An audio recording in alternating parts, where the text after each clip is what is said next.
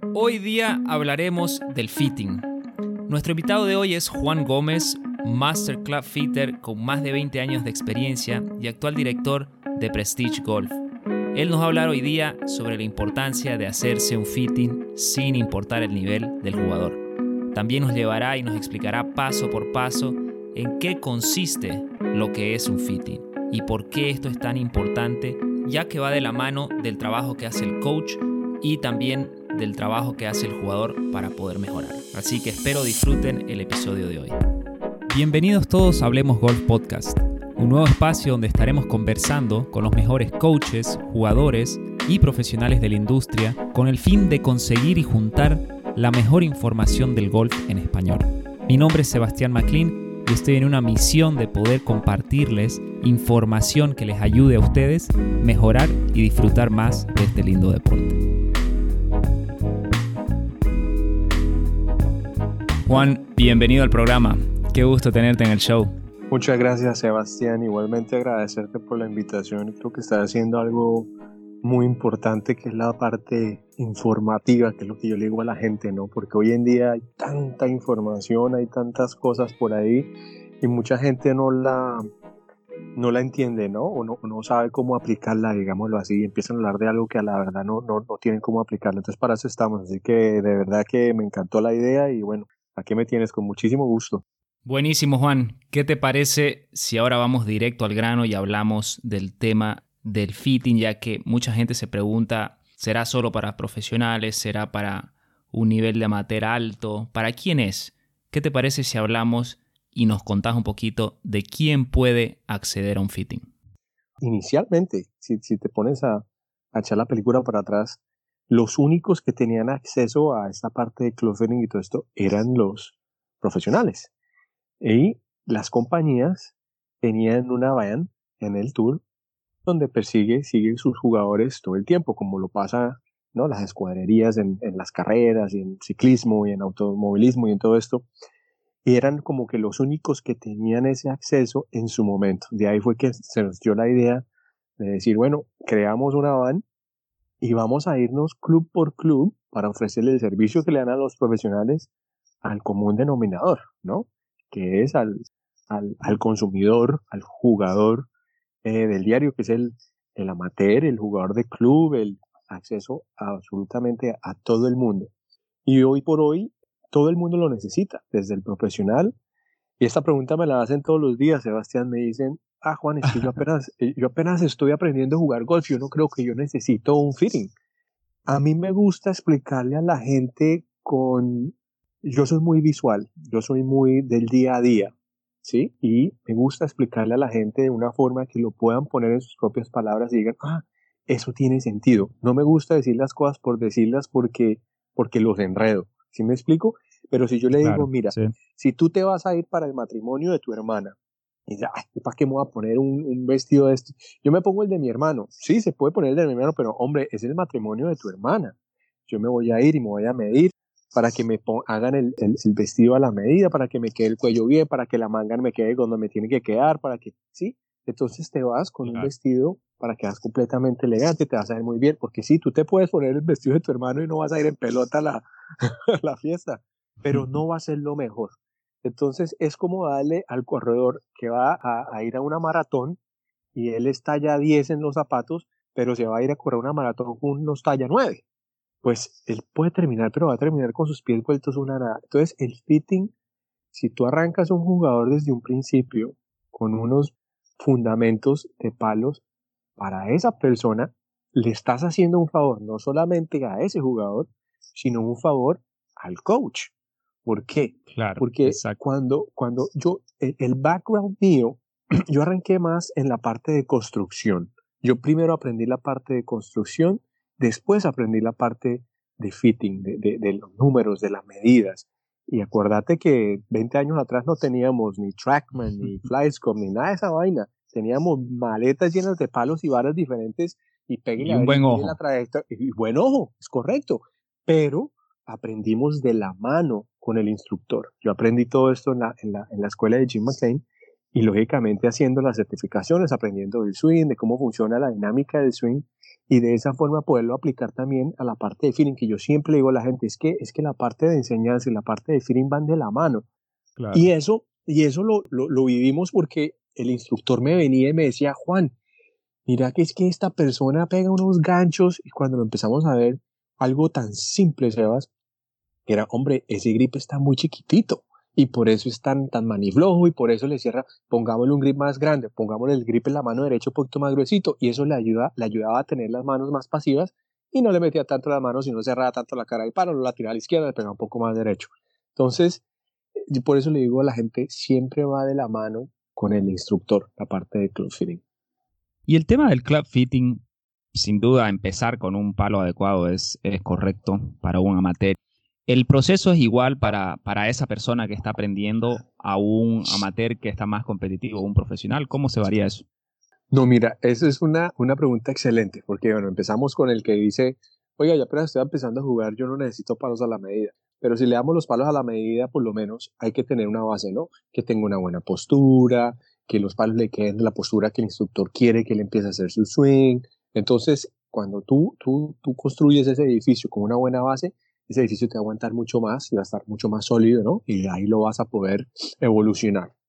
El profesional es diferente. Digamos lo que nosotros dividimos, ¿sí? En categorías. Entonces, el profesional, lógicamente, ya tiene su swing montado.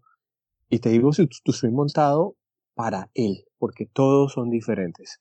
¿No? ¿no? Ya, si nos vamos a poner a hablar de swings, entonces comparemos a Tiger, que es el, el modelito de, de, todo el mundo que quiere hacer, que es Tiger, que es perfecto, pero te pongo al lado a Jim Furyk, ¿no?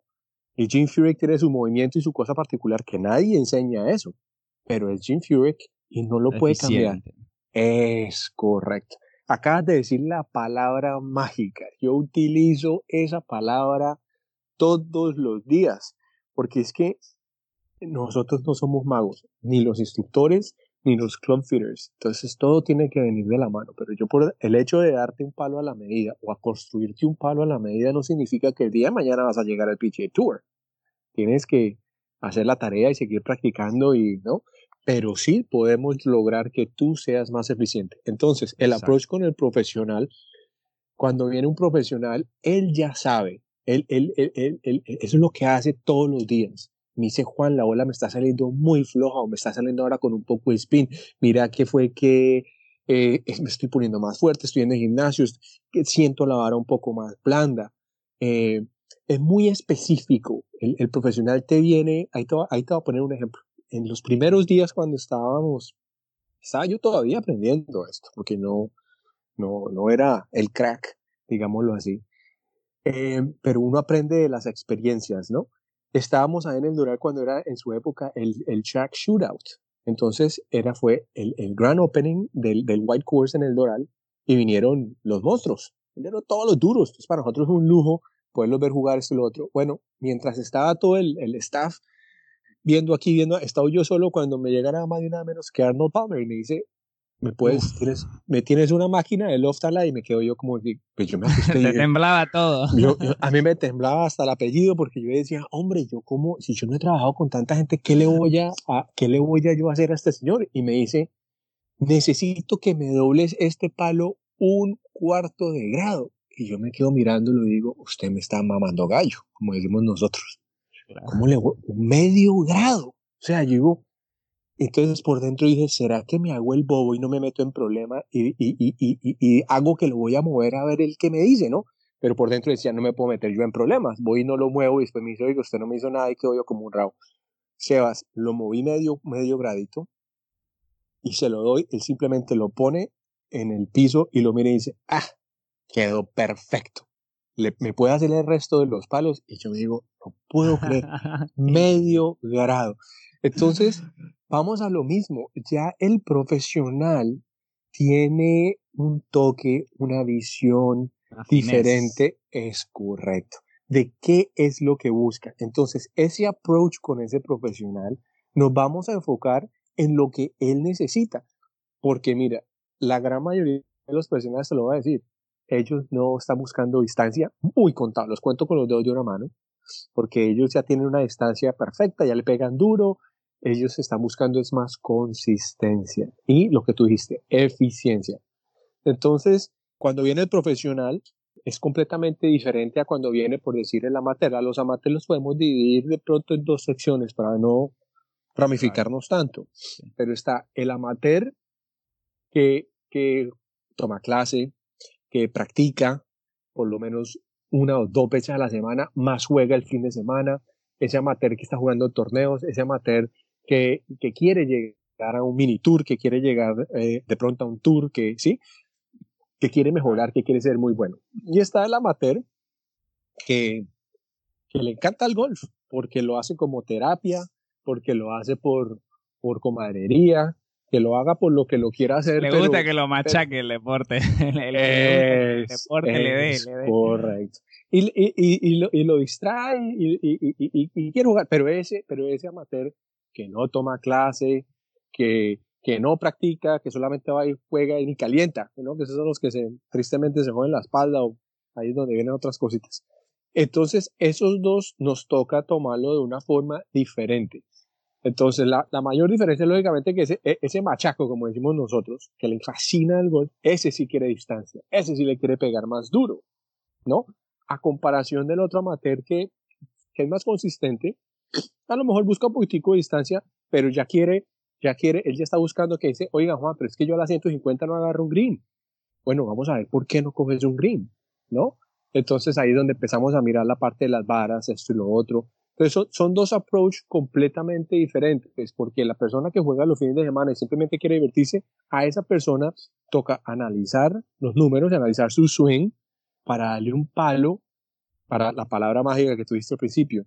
¿Cómo lo hacer que sea eficiente con, la, con, con las armas que tiene? Démosle 14 armas para que él pueda hacer con lo que tiene más eficiente. Mientras, que el, eh, mientras que el otro amateur, el amateur que si quiere mejorar, vamos, vamos a darle unos palos que lo lleve a ser el amateur que quiere ser, ¿no? Un palo que sea más, más versátil, que sepa volar, entonces ahí hablamos ya de, lo que es un palito forjado, eh, de pronto con un poquito de carry back, el famoso combo set, o sea, hay muchas, muchas, muchas posibilidades dependiendo del jugador. El otro, si no, vamos a darle lo más fácil, lo que le perdone, o sea, nos podemos volver súper técnicos en ese tema con, con esa persona, pero entonces ya cuando viene muy de afuera para adentro, que el ángulo de ataque, todo esto, entonces nos toca armarle un palito para que él sea más eficiente y cuando le pegue mal, pues igual todavía no la deje cerca de la bandera, pero la deje por lo menos en el green, ¿no? Mira, yo estuve haciendo un poco de investigación y muy poca gente sabe esto, pero los mayores cambios se ven en los amateurs que están entre 16 a, a 36 de handicap en realidad. Lo, así, después de un fitting, los cambios así drásticos se ven mayormente en ese grupo de, jugadores de golf. Y creo que eso rompe un mito que, ah, no, esto es solo para pro. En tu experiencia, ¿has visto ese, ese cambio así astronómico a veces? De repente 30 yardas más. Nunca había agarrado uno en el centro y, vivía con Gear Effect toda su vida, no sabía lo que era darle con el centro y de repente le pusiste un palo y, wow, este tipo no la saca de la línea, digamos. Sí, sí pasa muchísimo, sobre todo cuando esa persona que empezó a jugar golf, ¿no? Con los palos X, porque, ah, yo me voy a comprar un set como para arrancar y empezar a, a tomar clase. Entonces va a la tienda, agarro estos porque me gustaron o porque son de marca o porque son lo que sea, y arranco a jugar. Y, y, juega, y, y, hace 100, ¿sí? Y ahí va, y ahí sigue, y, y sigue jugando los fines de semana. Cuando esa persona decide que está, ve que está mejorando, ¿no? Pero está mejorando es porque está jugando todos los fines de semana. Y porque un día, tú sabes cómo es el golf, un día tú cierras los ojos y empiezas a potear y todas se meten. Como hay otros días que le saca la raíz cuadrada y esa pelota no se mete nunca. Así es el golf. Pero cuando esta persona decide, ah, me voy a hacer un fitting a ver qué es lo que pasa. Cuando esa persona viene, lo primero que nosotros hacemos es un assessment de los palos, sin saber cómo juega la persona. Entonces miramos, analizamos el largo del palo. Por lo general, esas personas tienen unos palos estándar porque son, eh, lo fueron a la tienda y los agarraron y empezaron a jugar. Entonces, chequeamos el loft, chequeamos el lie, chequeamos todos los, la, la, el, el, el, tipo de grip, todo esto, lo otro. Hacemos un análisis, yo miro la cara del palo, ¿Dónde está el, el wear, el, desgaste del palo? ¿Está cruzado, está hacia el toe, está en el centro, está hacia adentro? Porque eso nos, nos da una idea de más o menos, sin ver jugar la persona, cómo juega, ¿no? Este, uh, este en el toe, no, este me viene de afuera para adentro. Número uno, o puede ser que las varas sean muy blanditas, lo que sea, pero analizamos, ¿no? Hacemos un assessment. Cuando nos vamos a la bahía y empezamos a pegar pelotas, empezamos a ver los números y analizar todo, y digo, no, pero con esta velocidad y estos palos este no da. Vamos a lo mismo, no está siendo eficiente. Un descuadre total, digamos. Es correcto. Ahora, por lo que él ha venido con su experiencia jugando uno o dos años, él se ha acostumbrado a esos palos y, y la mueve. Y la mueve y de pronto ha, ha, desarrollado un muy buen juego corto, por decir, y ahí es donde salva su jueguito o el buen posteador, lo que sea. Pero cuando, por decir, analizamos qué es lo que yo más veo con ese tipo de jugador, que es lo que llamamos el ball dispersion, la dispersión de la pelota es para la izquierda, para la derecha, es muy grande. Y puede ser por muchos factores. Uno, lógicamente, la inconsistencia de, de qué es lo diferente profesional que el profesional por decir tú tienes un path positivo y si por lo general siempre va a ser positivo más o menos pero siempre va a ser positivo o hay unos que juegan un poquitico negativo que juegan con feicito entonces pero hay una consistencia verdad esta persona que empieza como un ventilador para, para la izquierda y para la derecha cuando tú le das un palo que le ayuda a, esa dispersión ahí le vas a ahorrar muchísimos eh, golpes en el campo de golf podemos descubrir que de pronto los palos son muy pesados y muy duros. Entonces ahí empezamos a hacer una combinación para que lo que tú dices, le pegue hasta con sus errores más recto a la pelota. Como le ha pegado mucho en el toe, entonces lo podemos doblarle el palo. O si es la vara, le cambiamos la vara y hacemos y le mostramos, mira, estabas en el toe mirando, estás pegando ahorita más en el centro. Ahí es donde hay, hay más ball speed, puede ganar un poquitico más de distancia. Entonces ya cuando, cuando empezamos a ver los otros factores y le damos un palo más para él. Así, así tenga errores en el swing porque los van a ver, él va a ser más consistente, sí, va a ser más eficiente y ahí es donde empieza a ganar qué distancia o, lógicamente pues cuando ya tenía ese, ese tirito de 150 que no agarraba al green y la tiraba era al agua a la izquierda o a la derecha, ya por lo menos la va a en la trampa, digamos así en el error, pero cuando le pega va a estar más cerca a la bandera. Entonces ahí es donde vemos la, la gran diferencia de, de, de, ese tipo de jugador cuando está jugando con los palos totalmente equivocados a lo que él necesita. Y en tu experiencia, ¿cuáles son los mayores cambios que generan mayores diferencias en los amateurs nuevamente de ese grupo de 18 a 36 de handicap?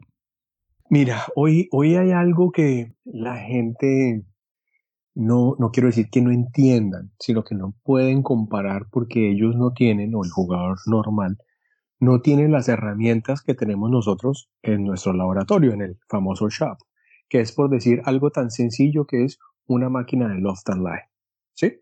Que es como, como te diría yo, como el estetoscopio de un médico, ¿sí? Que lo cargas para arriba y para abajo, porque para nosotros pues toca averiguar en dónde está ese palo.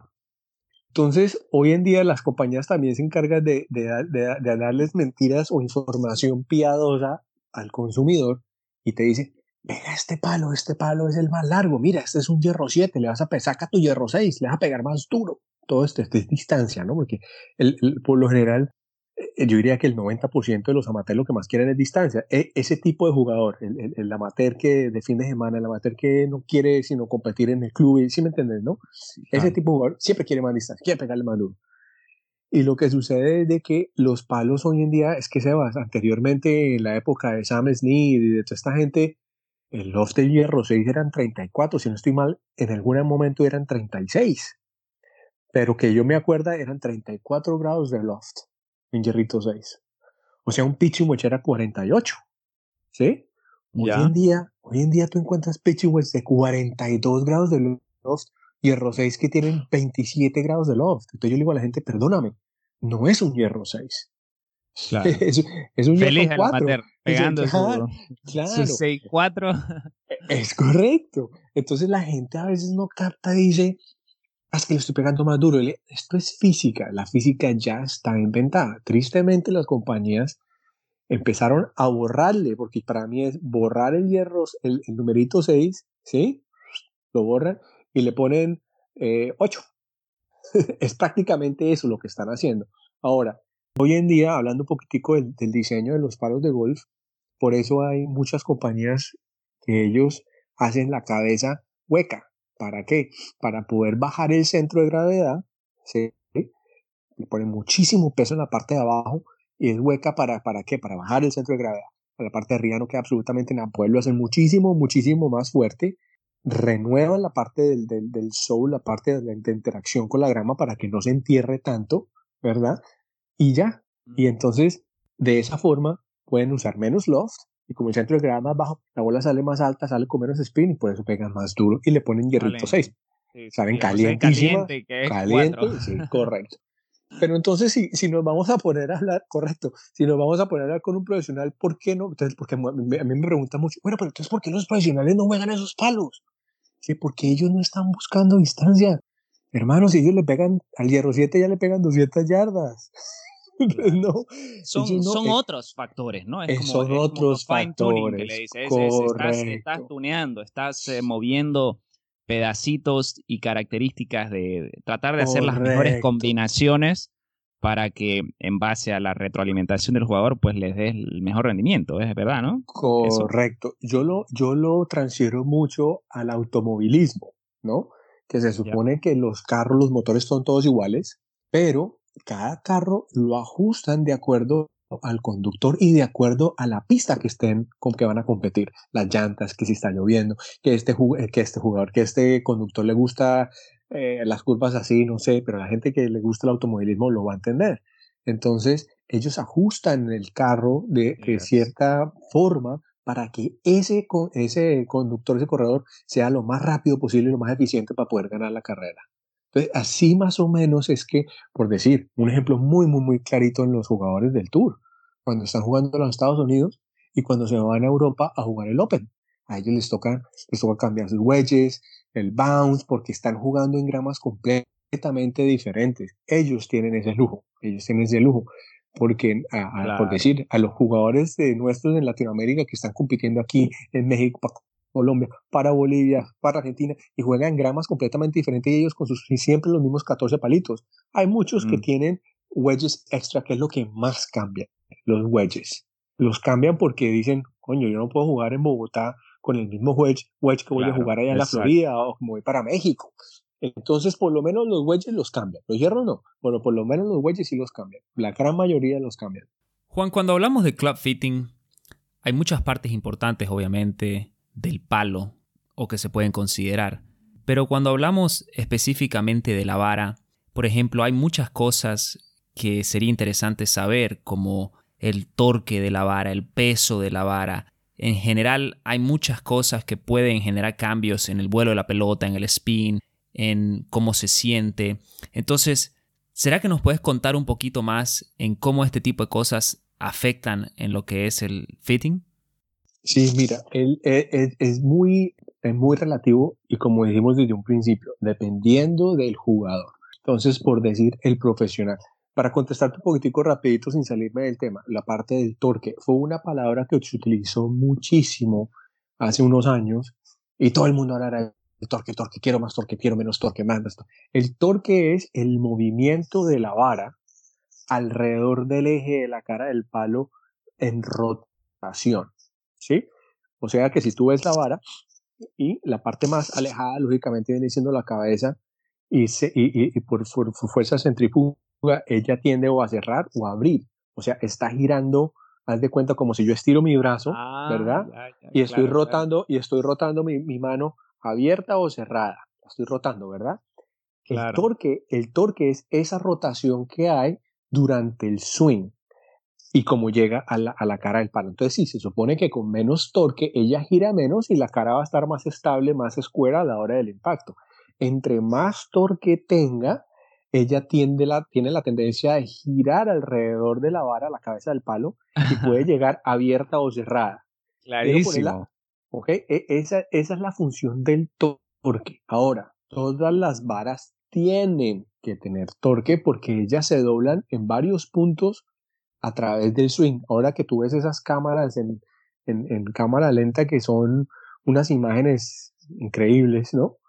Y uno las ve y esa vara a la hora del impacto se, se, mueve como si fuera una culebra. Es increíble. Uno, no, uno nunca pensará que la vara se mueve tanto, ¿no? A la hora del impacto. No nos podemos dejar eh, burlar por la cámara lenta porque ves muchas cosas que no, que, que, que son muy mínimas, que no afectan tanto.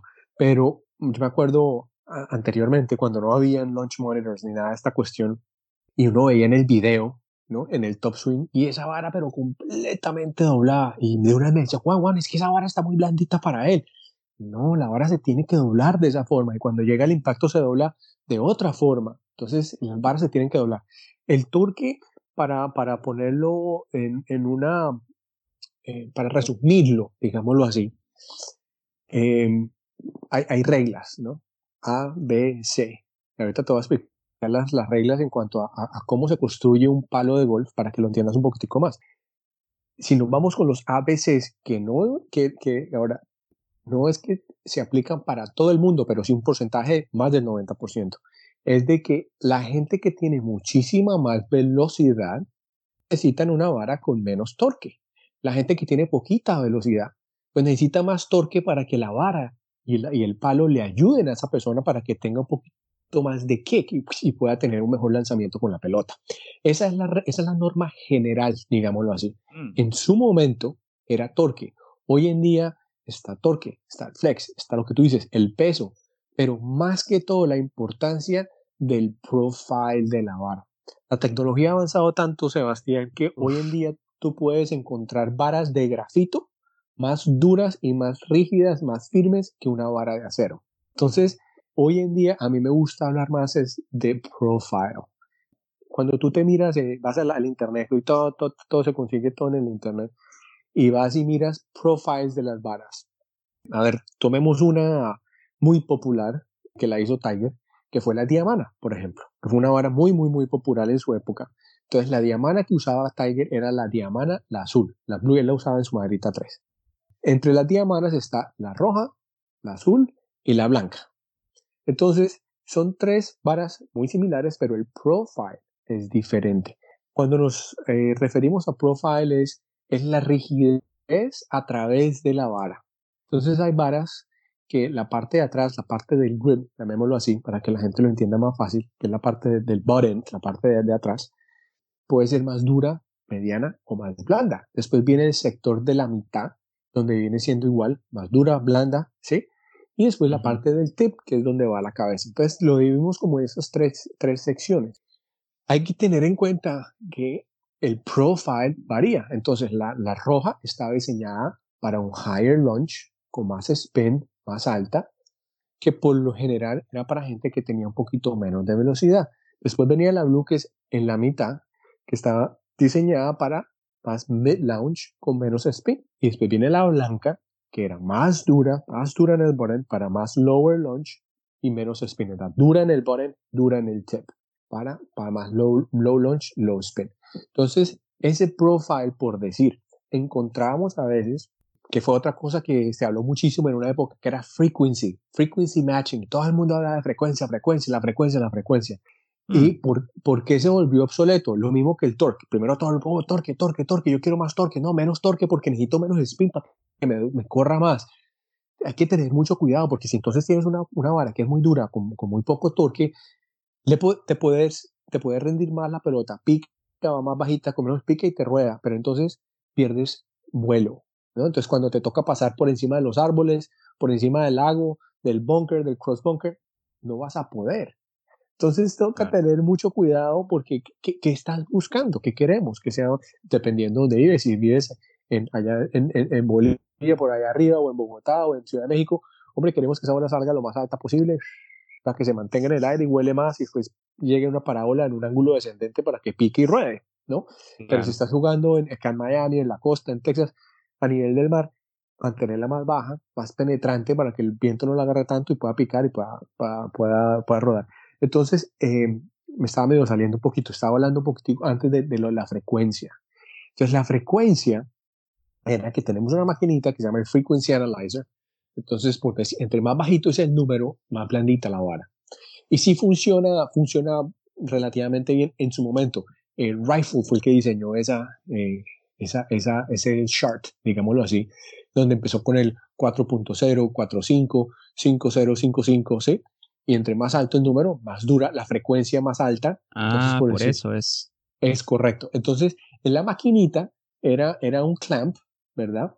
Donde tú metes la parte del grip, lo, lo ajustas y, y, y agarras la cabecita y la sueltas y ella vibra, ¿no? Dentro de un platico y el platito te dice, tiene 260 revoluciones por minuto, RPMs, revoluciones por minuto. Entonces, entre más blandito sea ese número, entre más bajo ese número, la, la vara era más eh, flexible. ¿Qué sucede cuando, por eso te quería explicar lo de profile antes de, ¿qué sucede cuando tú agarras, por decir, una vara stiff, ¿verdad? Y la pones y te mide, te dice que te mide 260 revoluciones por minuto. Una vara stiff. Y después metes una vara X, ¿sí? Extra stiff. Y, la, y te mide 250. Tú dices, coño, así, pero, pero si esta vara X se supone que es más dura porque es X, ¿no? Pero me mide la frecuencia menos. Ahí va lo que es el profile. Te aseguro que esa vara X, el bottom, la parte del grip, es más blandita. Y por eso lee que es más blandita. Entonces, por eso e, el profile hoy en día ha revolucionado un poquitito la, la, la parte de escoger una vara o la otra. Sí, súper interesante eso. y, me imagino que eso afecta muchísimo en los profesionales, ¿no? Porque se hablan mucho de sensación. Vos le das un palo y Correcto. te dicen, las dos son X, pero te dicen, no, no, no, no, esta realmente se siente diferente. Correcto. los pros pueden detectar eso y creo que es lo que estás hablando, que realmente hasta la misma máquina eh, no ve esa diferencia, que las dos dicen que son X, pero no, no están es correcto. Dijiste algo, yo lo estaba comparando una, una, una S con una X, pero dijiste algo completamente cierto. Pueden ser dos X y una lee más dura que la otra y te, y te das cuenta y mira la información de la vara y dices, ah, es que el profile de esta me dice que el boren es más blandito. Entonces, ahí es donde empezamos a analizar otras cosas. Y no te creas, hay materias que dicen, no, esta, esta la siento más dura o esta, o esta la siento más, más blandita. Ahí es donde tienes que empezar a, a, comunicarte también con el jugador para encontrar, para ver qué sensación también le gusta a ese amateur, porque el amateur, yo me he encontrado con gente que le encantan los palos pesados, todo el palo, como hay otros que les gusta sentir más la cabeza del palo, no es que no siento la cabeza del palo, ¿sí? Entonces toda esa, toda esa información la, la tienes que recolectar del jugador para hacer, es que a mí me gusta el azul y yo le voy a dar algo negro, pues no le va a gustar. Entonces, venga a ver, yo miro entre lo azul, algo que se acomode más a él, para que él se sienta cómodo y los números y la trayectoria de la pelota sea buena, sea lo que estemos buscando. Entonces, eh, eh, eh, y lo otro que aquí ya empezar a analizar ahí también es un poco más técnico, es, bueno, vamos a ver este jugador, cómo es su transición, es una transición rápida, porque el, el, la vara o el palo que tú le das, por decir, para poner un ejemplo, a, Rory McIlroy, que es súper agresivo, o a, o a Bruce Kepka, ¿sí? Y después pones a Davis Love, que es una bailarina. Es completamente diferente, pero tienen casi la misma velocidad. O, o Ernie Els en su época, que era el Big Easy, ¿no? Que grandote, con muchísima velocidad, pero un swingcito que dice, coño, pero con tan duro que le pega con menos esfuerzo. Ahí donde va la eficiencia de, de hacerle un fitting para que esa vara eh, tenga el kick y produzca la velocidad que tiene que tener para él poder pegar a esa, a esa distancia. Que fue lo que pasó en su momento con Tiger, que dijo, coño, de un momento a otro todos estos manos de altura ahora me están pasando. Cuando Tiger era el pegador más, hasta Jim Furyk se lo pasaba a veces, porque el, mm. el, el, el, era muy eficiente con el palo que le hicieron, por eso ellos no cambiaban de palos tanto. Jim Furyk duró con, esa, con esa varita, la, la Pro Force amarilla con, con, con amarilla con, amarilla con azul o, o lila. Sí. era como lilita. Yo la usé muchos años. Qué buena varilla esa. Bueno, y ese no, para otro ejemplo, Stenson acaba de cambiar el año pasado su madera 5 porque no la podía sacar. Y Tiger volvió a meter su diamante en la madera 3 una vez regresó. Él intentó todas las varas que, y él regresó a su diamante en la Fairway porque era la vara que a él le quedaba perfecta esa vara.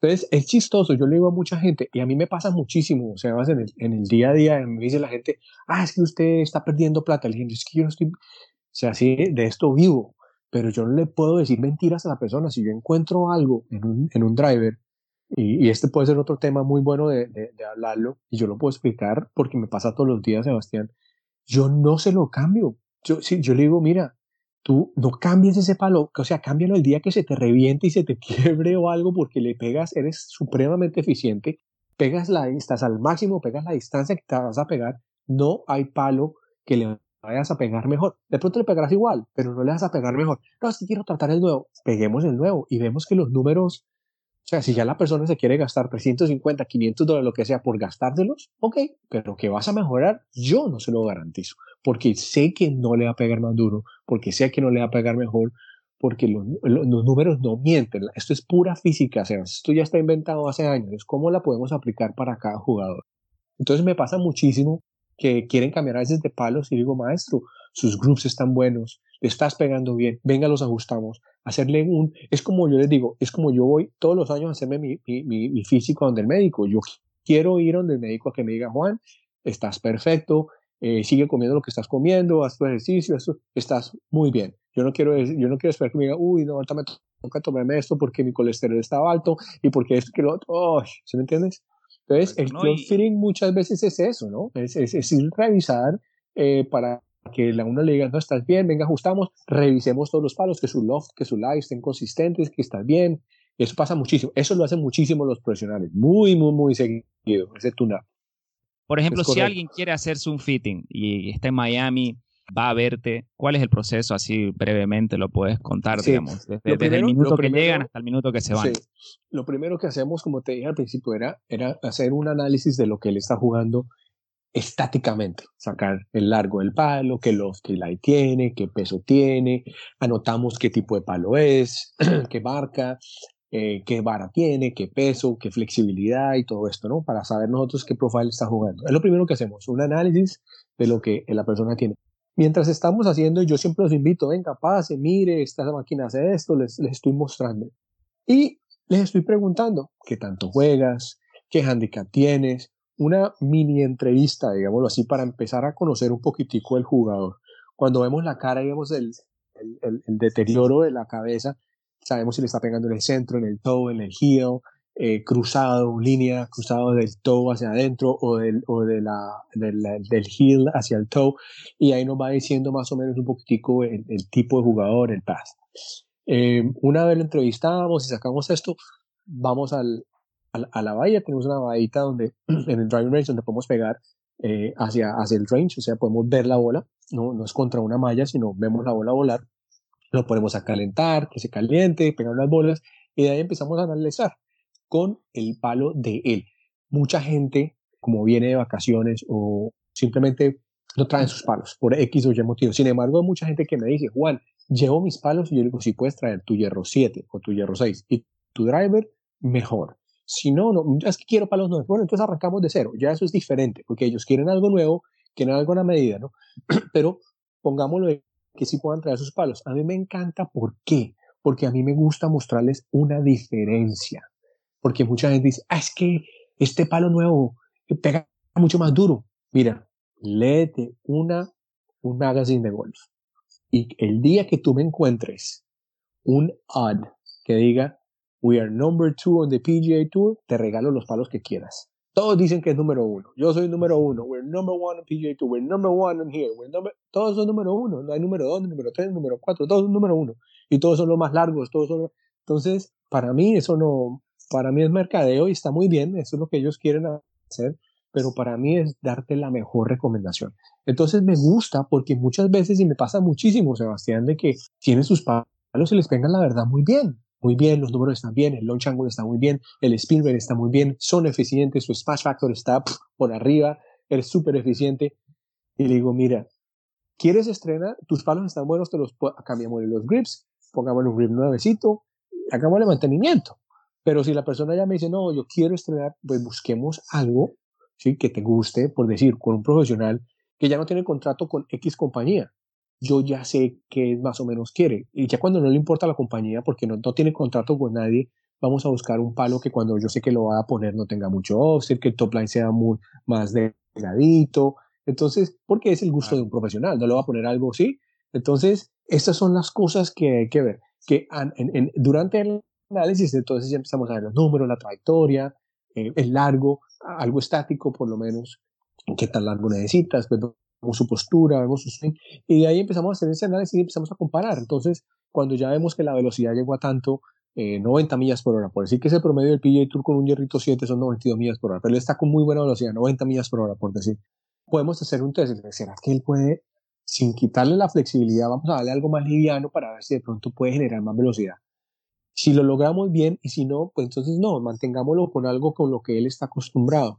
Pero si es alguien que sí tiene esa opción de que puede subir más la velocidad, que por consiguiente va a mejorar su distancia porque entre más velocidad tenga, más distancia va a tener. Claro. Pero sin perder la consistencia. Entonces ahí es donde toca mirar ese profile adecuado, el flex apropiado más el peso adecuado, ¿no? Eh, por lo general, en la parte de construcción le vamos a dar un palo más liviano y más flexible a la persona que tiene menos velocidad. Entonces de ahí vamos con la parte de los juniors, la parte de las damas y después los caballeros, aunque hay damas que yo he puesto, yo he posteado en mi Instagram I would like to swing like, like a girl, porque he tenido niñas que con el driver tienen 105, 107 millas por hora. Cuando tengo caballeros que no pueden pasar ni 95 millas por hora. Entonces, eso es lo bonito del golf. No, no, yo creo que eh, no hay, sí, no, no hay, no hay límite. No hay límite es que hay tantas variables que realmente Son muchas. este servicio de, de pitting es fundamental para cualquier Fundamental, golfista. sí. eh, profesional, aficionado, dama, junior, todos son totalmente diferentes y todo se tratan de una manera diferente, Diferente. en cómo poner las herramientas adecuadas. Entonces, creo que haces un trabajo excelente que de verdad vale la pena hacerlo para cualquier persona que esté pasando por Miami. Están en Mel Reese, en el club ahí al lado del aeropuerto. Al aeropuerto como Y, y bueno, es que es, es que es fundamental, sí, Juan. Tiene, la gente tiene que probar a hacerse un fit en cualquier golfista en algún momento de Sí. sus vidas porque les va a generar una- un beneficio. Sí, es lo que yo les digo, es como, es como ir al doctor, es como ir al doctor, tú vas porque quieres simplemente saber que, que estás bien, que estás bien de salud, que estás perfectamente, o que si me detectan algo, me lo detecten a tiempo y poderlo tratar y que me den la medicina adecuada para yo llegar a estar bien. Es exactamente la misma analogía que pasa con tus palos de golf como golfista. No, y es una experiencia única. Realmente se lo recomiendo a cualquier jugador que lo haga. The Ultimate Golf Experience es realmente la ex- experiencia única golfística que va a vivir cualquier jugador de golf. Sí, que- porque que haga va- eso, va- porque vas a es, vas a es espectacular.